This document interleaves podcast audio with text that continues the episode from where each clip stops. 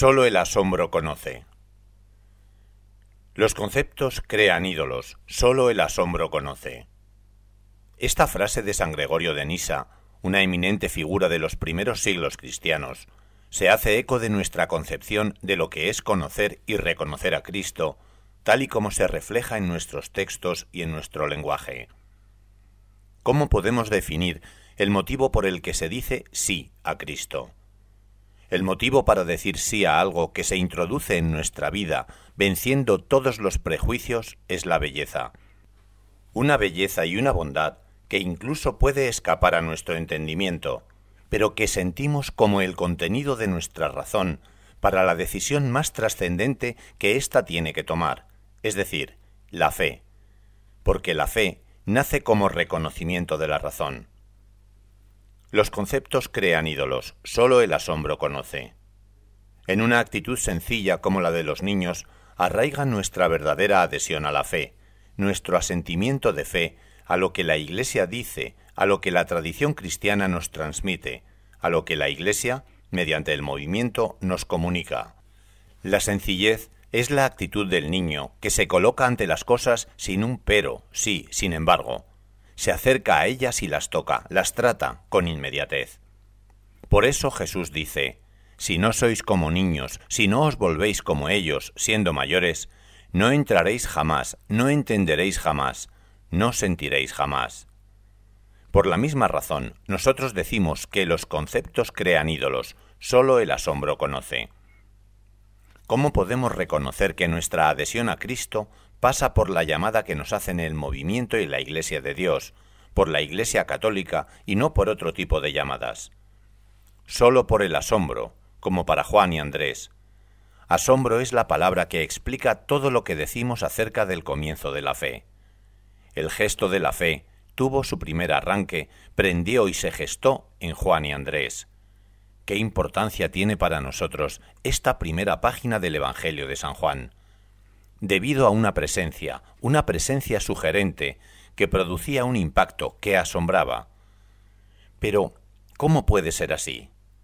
Es exactamente lo que dice la gente que nos rodea, lo que puede verse obligada a decir ante el ejemplo de cada uno, ante nuestro testimonio. ¿Por qué están tan contentos? Pero, ¿cómo puedes estar tan sereno? A partir de la fe, que es afirmación de un hecho, de un hecho objetivo, Jesucristo, se desarrolla una experiencia estética, una fascinación sugestiva, que muestra el ejercicio en acto de una sana razón. Lo que suscita una atracción estética en una relación es que tenga una razón adecuada. Porque la bondad, es decir, la ética, deriva de la estética. Por la fascinación que la figura de Cristo ejerció sobre mí desde la adolescencia, cuando entré en el seminario, y que creció después haciéndose cada vez más seria, mi cabezonería o mi reticencia se han visto forzadas a mirar siempre el bien, hasta llegar a ser consciente delante de Dios de que ahora lo hago, o al menos trato de hacerlo.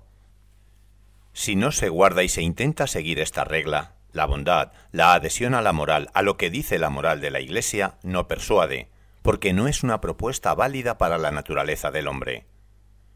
Los conceptos crean ídolos, solo el asombro conoce. Conoce y por consiguiente concibe. De otro modo, se es víctima del prejuicio.